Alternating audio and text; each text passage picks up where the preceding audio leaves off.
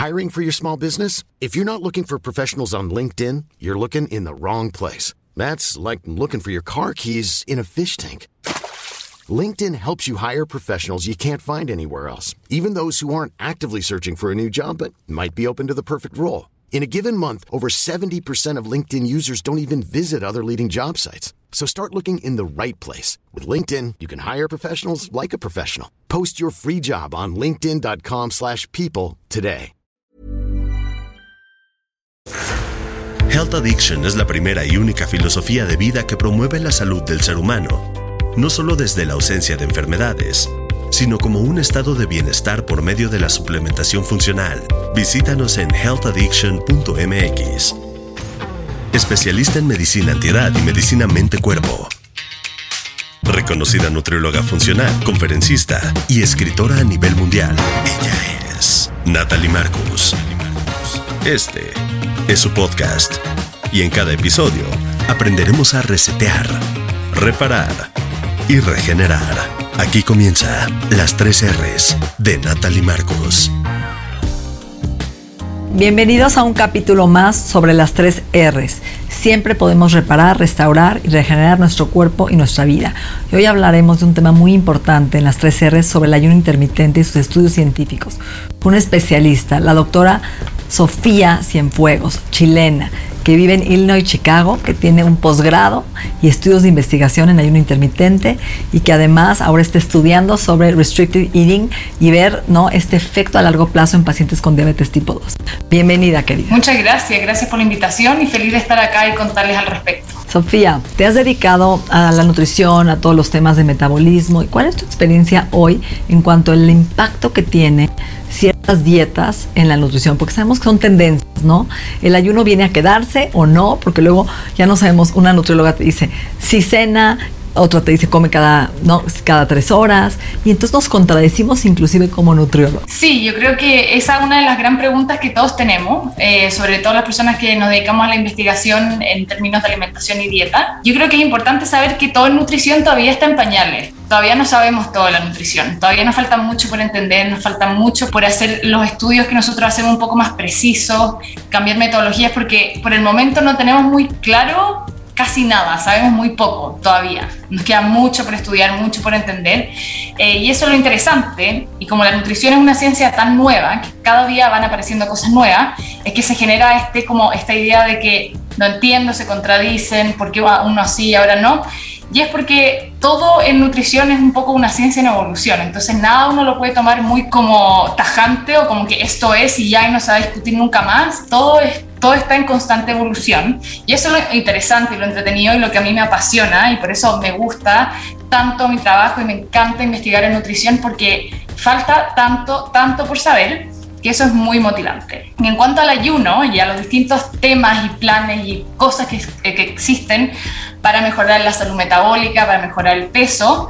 Yo creo que todos dentro de sirven casi todos los planes, los low carb, keto, plant-based, ayuno, todos dentro de sirven, solo que depende de quién es la persona que lo está haciendo.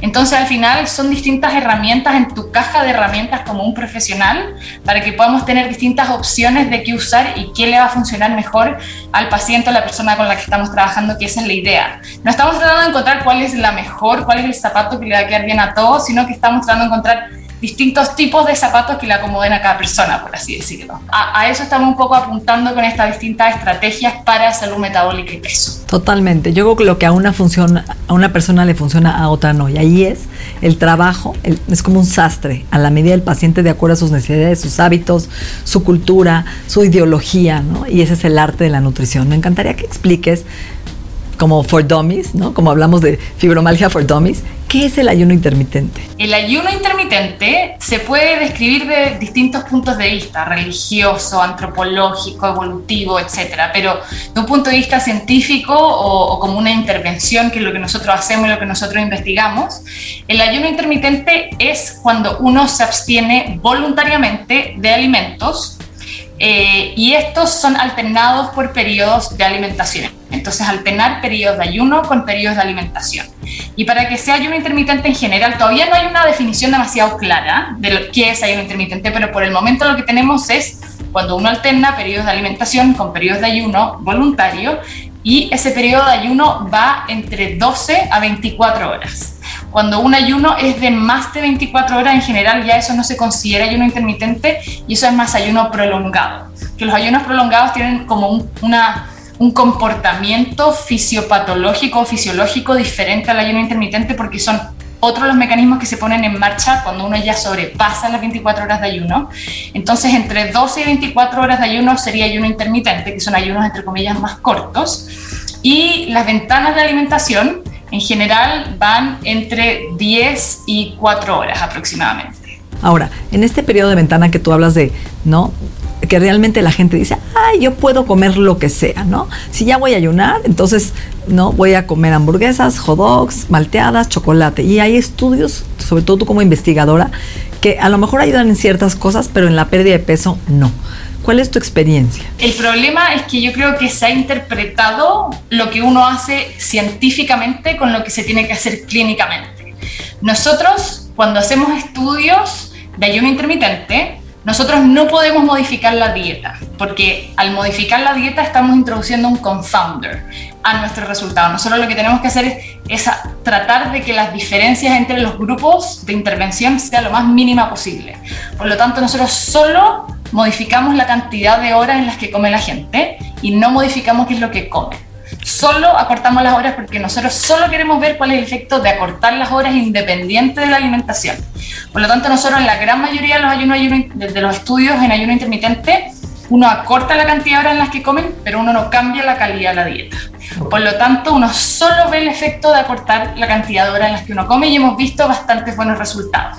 Ahora, eso no quiere decir que en la vida real uno no le importe lo que alguien come durante esas horas. Claramente lo ideal es hacer una dieta saludable, una dieta que sea según tus requerimientos, según tus necesidades como individuo, con la cantidad de proteínas, la cantidad, etcétera, de lo que se necesite. Pero en estudio nosotros desafortunadamente no podemos modificar la dieta, porque si no, no sabríamos si que los resultados que estamos obteniendo son porque la gente estaba comiendo más sano o porque la gente estaba haciendo ayuno. Nosotros solo necesitamos saber el efecto del ayuno.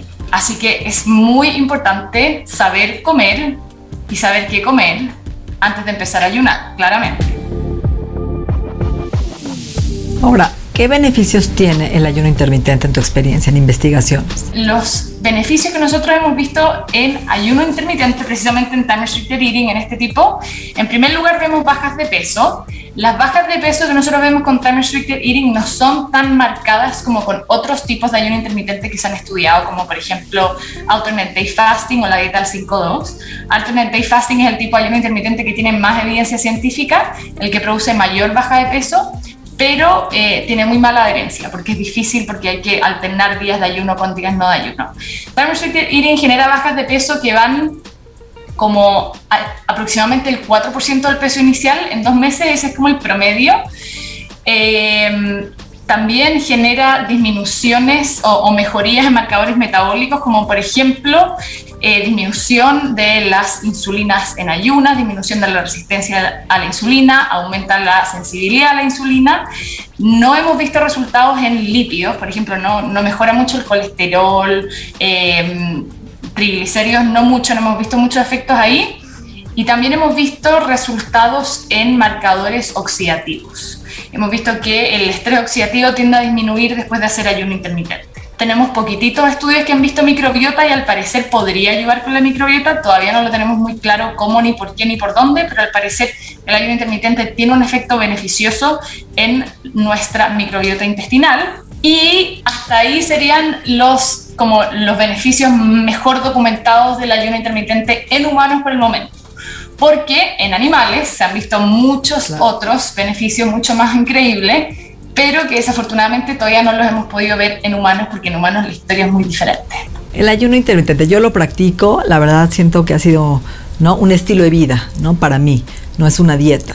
¿Por qué? Porque a nivel personal puedo decir que duermo mejor, tengo ¿no? mucho mejor sueño, más profundo, tengo más energía en el día, menos periodos de ansiedad, más, eh, me siento más enfocada, me siento más clara, pero obviamente eso con otros hábitos ¿qué hago?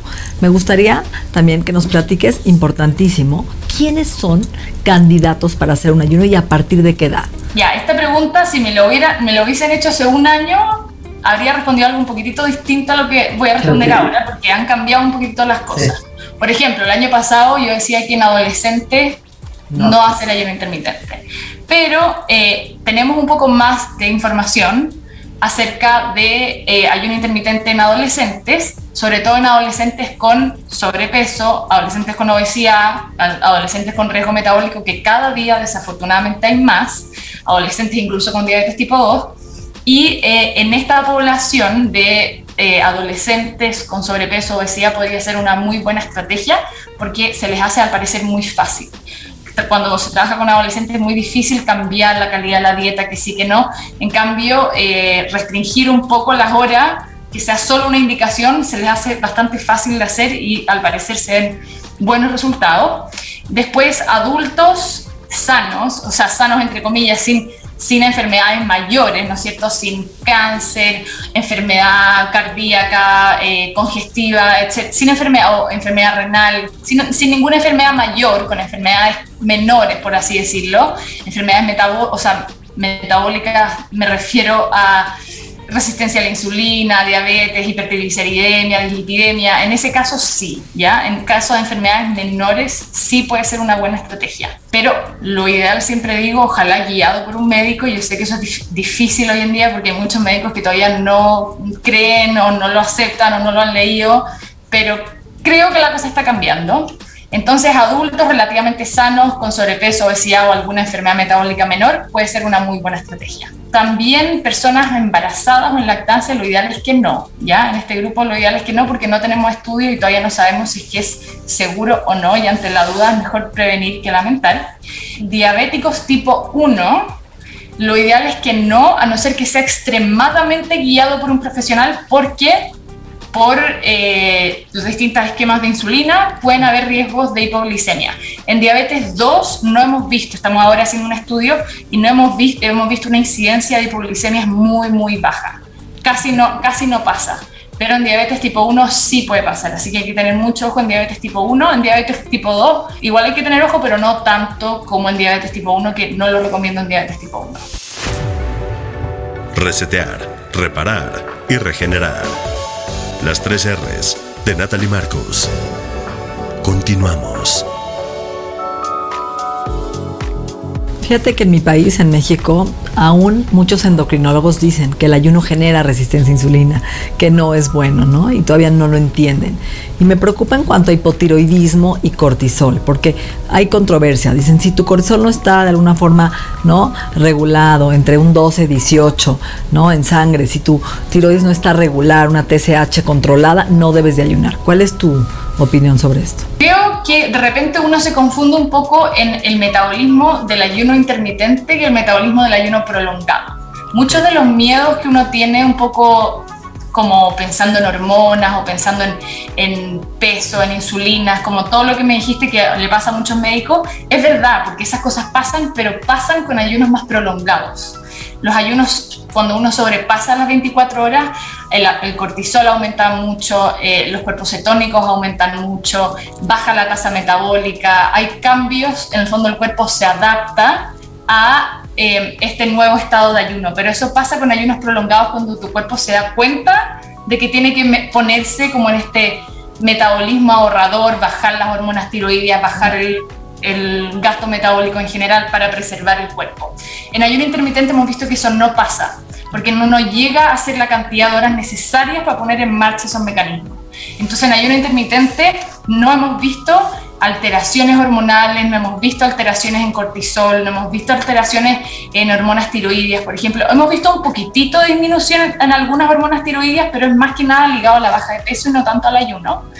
Así que yo entiendo dónde vienen esos miedos porque a mí me pasó cuando yo empecé a estudiar esto, yo decía, esto es una locura, ¿cómo voy a hacer que la gente pase tantas horas sin comer? Les va a ser fatal, todo se va a alterar, van a comer muy mal en esas horas, van a subir de peso, todo. La... Y, la verdad es que cuando uno empieza a ver el efecto que tiene, en verdad, a uno le llama la atención porque es romper muchos paradigmas de la nutrición un poco más antigua eh, que las cosas van cambiando y así, y así es. Y, y, para mí me llamó un montón la atención ver el efecto que tenía en los pacientes de mi primer estudio, en el que yo recién, cuando recién empecé mi doctorado, ese primer estudio, eh, me llamó la atención, pero brutalmente el efecto que tenía y lo bien que, que, que respondían los pacientes y, y los cambios metabólicos que se podían ver.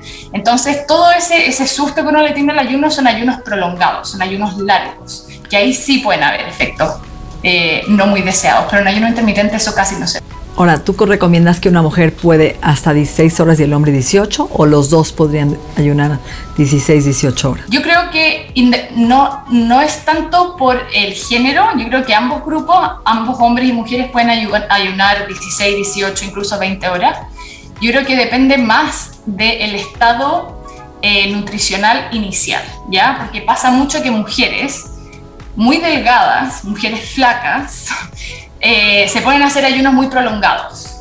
Y eso claramente no es buena idea. Y nosotros, es súper importante decir que todos los estudios que nosotros tenemos en ayuno intermitente en humanos son en personas con sobrepeso y obesidad. Casi no tenemos estudios en personas normopeso.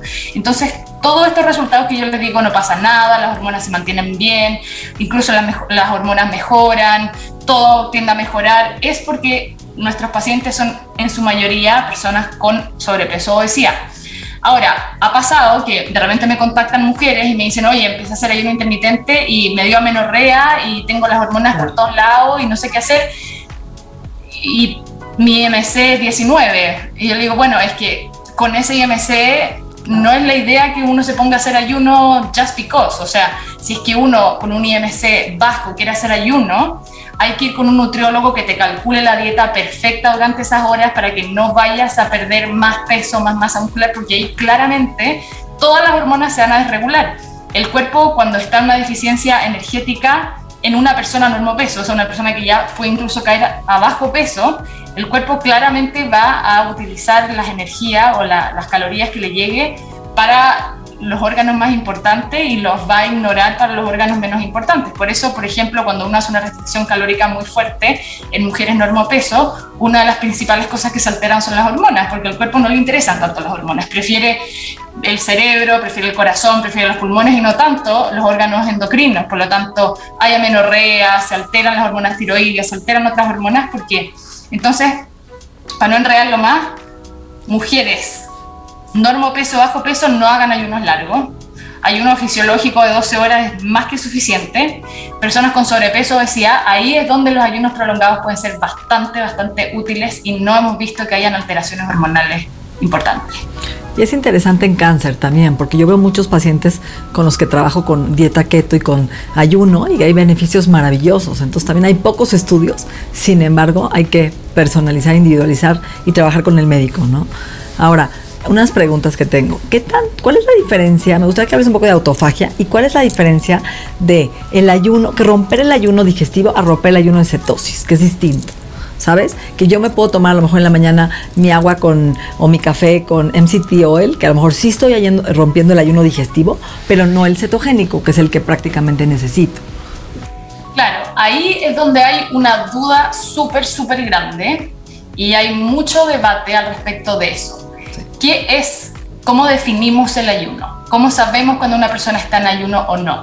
Hay muchas personas que dicen, bueno, estar en ayuno es estar en cetosis. Entonces, entonces puede decir, si yo estoy en una dieta cetogénica, entonces estoy en ayuno. No. Entonces ahí es donde está la duda. ¿Son los cuerpos cetónicos la mejor manera de medir ayuno? No. Pero todavía no sabemos qué otra estrategia hay para poder medir cuando efectivamente uno está en ayuno o no. Por el momento, se están usando los cuerpos cetónicos como indicador de ayuno, pero efectivamente es diferente el ayuno cetogénico que el ayuno digestivo. Ahora, que una persona siga en cetosis no necesariamente quiere decir que puedan haber otras rutas metabólicas que también se activaron. Entonces, metabólicamente esa es otra de las preguntas que están como en stand-by por el momento, de cuándo estamos en ayuno, cuándo no estamos en ayuno, cuándo se corta el ayuno, cuándo no. El consenso por ahora es que calorías rompen el ayuno, independiente si son calorías solamente de grasa o si son calorías de carbohidratos o de proteínas, en teoría más de 5 calorías este es un consenso no muy claro por el momento, pero en teoría 5 calorías ya podría romper el ayuno. Ahora, creo que esto necesita mucha más investigación y mucho más consenso para poder tener una idea clara de cuándo se rompe el ayuno. Por ejemplo, han salido varias empresas que están diseñando productos para el ayuno. Entonces, tenemos esta barrita para el ayuno, tenemos este jugo para el ayuno, y ahí uno dice, no sé, no sé si, si esto sea la mejor idea, que empecemos a diseñar una barrita que es una barrita keto y que la gente va a empezar a comer la barrita keto a través de todas las horas de ayuno. ¿Hizo ayuno no hizo ayuno? Bajo mi punto de vista, no. Bajo mi punto de vista, eso no es ayuno. Ayuno es un descanso completo, metabólico y digestivo, pero ese es mi punto de vista. Falta, falta, falta consenso y definición clara. Sí, estoy de acuerdo contigo, porque de hecho, si vemos, el ayuno ha sido algo parte de nuestros ancestros, ¿no? Que vivían de cacería, comían cuando cazaban y cuando no, estaban en ayuno. Y estamos regresando, ¿no? A esta era, ¿no? Más donde finalmente no tienen acceso a comer cinco veces al día. Ahora yo creo que el ser humano tampoco debería comer tantas veces al día, porque estamos viendo gente que por comer tanto tiene SIBO, sobrecrecimiento bacteriano, problemas digestivos, no reflujo. Entonces yo creo que escuchar al cuerpo también es importante, ¿no? Regresar a casa, tus señales y no forzar los procesos. Creo que también estamos queriendo forzar el ayuno, a copiar al amigo, al libro, y cada persona reacciona distinto y es el cuidado, ¿no? De regresar a tus señales internas y cuidar, ¿no? Tu cuerpo. Eso es súper importante, escuchar el cuerpo, saber que esto no es la estrategia ideal para todo el mundo, algunos sí, quizás otros no. Y lo otro es que también, como todavía no sabemos muy bien cuál es el rol que juega la microbiota en todo el tema del ayuno, ese es como un interrogante muy, muy grande que tenemos. ¿Cuál es el rol? Hay muchas personas que dicen incluso casi los beneficios del ayuno pueden venir solamente por la microbiota, pero todavía no tenemos idea. Entonces, eh, por esa parte el ayuno digestivo también juega un rol muy importante porque todavía no sabemos qué tanto de eso es por el descanso, eh, el descanso metabólico de la misma microbiota, que al comer algo igual se activaría la microbiota, por así decirlo. Entonces todavía faltan muchas cosas por saber, pero eso es lo entretenido. Todas estas cosas pueden cambiar en un año, en dos años, es un tema que está en constante evolución. Ahora, la autofagia, que es esta housekeeping, yo le llamo, ¿no? Esta limpieza en donde el cuerpo, al no darle alimento, al no generar tanto estrés oxidativo en la digestión, el cuerpo tiene el chance, la oportunidad de resetear nuevas células. Y yo creo que esto es lo más fascinante del ayuno. O sea, cuando uno ve los estudios que hay en, en modelos animales, es realmente impresionante las cosas que se han visto, es maravilloso. Abstenerse de alimento, tu cuerpo puede enfocarse en como reparar y limpiar tu cuerpo, es impresionante. Y, yo creo que por eso mucha gente en algún momento como que se impactó tanto de, los efectos del ayuno, porque en, animales son realmente increíbles. Y yo creo que todas estas cosas eventualmente las vamos a ver en, algún momento en humanos. Eh, el problema es que el estudio en humanos en ayuno es muy sucio, o sea, hay demasiados confounders, hay muchas cosas que, que alteran los resultados, nunca sabemos si la gente lo está haciendo o no lo está haciendo, no tenemos maneras muy directas para medirlo, entonces es tan difícil medirlo en humano que yo creo que por eso no lo hemos visto, pero por ejemplo, si en algún momento se hiciera un estudio controlado, así muy controlado como lo que hace Kevin Hall, eh, que son unos estudios en que meten a la gente en un laboratorio por un mes completo y los siguen y saben perfecto lo que están haciendo y ellos les dan la comida y yo creo que si, si se hiciera un, un, estudio así de controlado, así de perfecto, quizás podríamos ver esos resultados en humanos, pero por el momento como todos los estudios que nosotros hacemos son en free living conditions, que son personas que están haciendo su vida normal, hay tantas cosas que pueden estar ensuciando los resultados que es muy difícil poder medir esas cosas tan precisas como se ven en animales. Yo creo que la autofagia sí o sí pasa en humanos con ayuno intermitente. La pregunta que tenemos es cuántas horas de ayuno son necesarias. Y ahí sí que sí no sabemos. Porque mucha gente dice 16 horas. Con 16 horas empieza la, autofagia. Y ese número se extrapola de estudios, eh, precisamente los estudios que ha hecho Sachin Panda, eh, en eh, ratones que ayunaban por 16 horas y comían en 8 horas. Pero ¿cuál es el problema? Es que ayunar por 16 horas un ratón es muy distinto a ayunar 16 horas un humano, porque un ratón se muere de inhalación a las 48 horas, un humano se muere de inhalación a los 2-3 meses.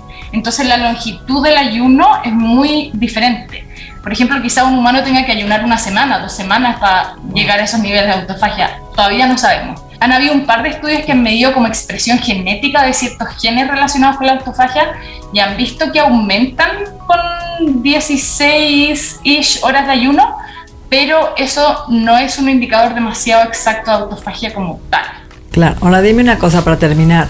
Eh, ¿Podemos, debemos ayunar cinco días a la semana, siete días a la semana, tres días? Ya, esta es una pregunta que me hacen harto y yo no tengo una respuesta muy clara, porque por ejemplo, en nuestros estudios, eh, los resultados que nosotros hemos visto, todo esto de baja de peso, mejoras metabólicas, oxidativo, etcétera, las personas en teoría, en teoría, porque uno nunca sabe en realidad qué hicieron, en teoría, lo hacen los siete días de la semana. Ahora, si es que uno hace cuatro o cinco, no pasa nada. No, yo creo que claramente pasa algo. O sea, yo creo que es mejor algo que nada, ¿no es cierto? Em, pero, pero en general, en teoría, debería de ser como todos los días. Pero si alguien lo quiere hacer los cinco días de la semana y dejar el fin de semana libre, está bien. Yo creo que los resultados igual se ven quizás un poco más lentos, pero la gracia, o sea, la idea del ayuno es que sea algo cómodo, es que sea algo que a la gente le acomode. No es la idea estar sufriendo, torturándose por ayunar. Si a ti te resulta cómodo, natural, fisiológico, no te da hambre tan temprano, no te da hambre tan tarde en el día, entonces te sale cómodo, ideal, hazlo cuando puedas, cuando lo sientas eh, fácil. Eh, pero si eres alguien que sufre toda la mañana, que tiene un hambre terrible, que está con una ansiedad espera mirando el reloj, mirando el reloj. Ahora, para terminar, Sofía, ¿debes de ayunar en la noche o en la mañana? Por ejemplo, ¿hay diferencia en el ciclo circadiano o no? Sí, sí. Eso cada vez lo hemos visto más. Eh, y es que comer, hacer tu ventana de alimentación temprano en el día es bastante mejor que si haces tu ventana de alimentación tarde en el día. O sea, lo ideal, los mejores resultados que se han visto en ayuno intermitente por el momento es con early time restricted eating, que eso es como, por ejemplo, empezar a las 8 de la mañana y terminar a las 4. Eso, esos estudios son los que tienen mejores resultados.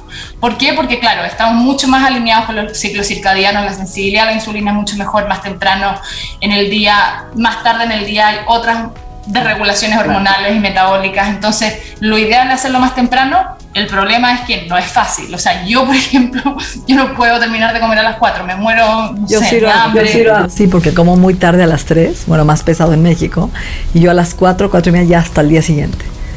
Ay, qué suerte, ya. Eso es ideal. Eso es lo ideal. Lo que a mí eso me cuesta muchísimo. Porque a mí me da hambre a las 6 de la tarde. Entonces, yo lo más temprano que logro terminar es a las 7. igual a las 7 no está mal, lo ideal es no terminar a las 9, a las 10, a las 11, que eso en ciertos países latinoamericanos igual es común, que la gente termina muy tarde.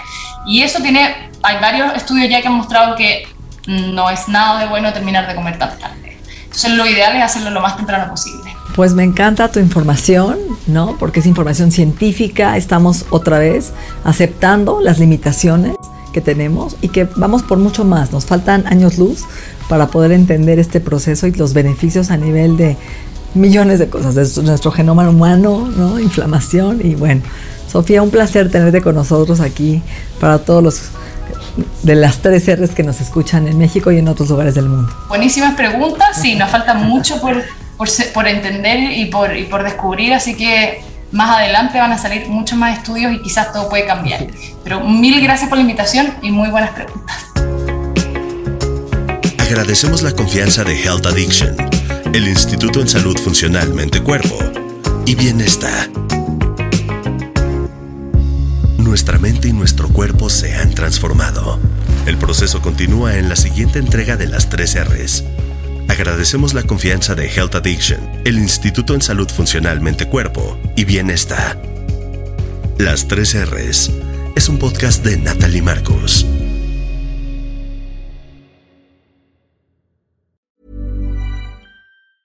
If you thought the only way to get a more defined jawline with natural looking results was through surgery, think again. Juvederm Volux XC is a non surgical injectable gel filler that improves moderate to severe loss of jawline definition and can help you achieve natural looking results with little downtime. Even better, this improved definition lasts up to one year with optimal treatment. No maintenance required. Improve jawline definition for a smooth, sculpted look with Juvederm Volux XC. For important safety information, information and to find a licensed specialist, visit juvederm.com. That's J U V E D E R M.com. Not for people with severe allergic reactions, allergies to lidocaine, or the proteins used in Juvederm. Common side effects include injection site redness, swelling, pain, tenderness, firmness, lumps, bumps, bruising, discoloration, or itching. There's a risk of unintentional injection into a blood vessel, which can cause vision abnormalities, blindness, stroke, temporary scabs, or scarring. Talk to a licensed specialist to find out if it's right for you.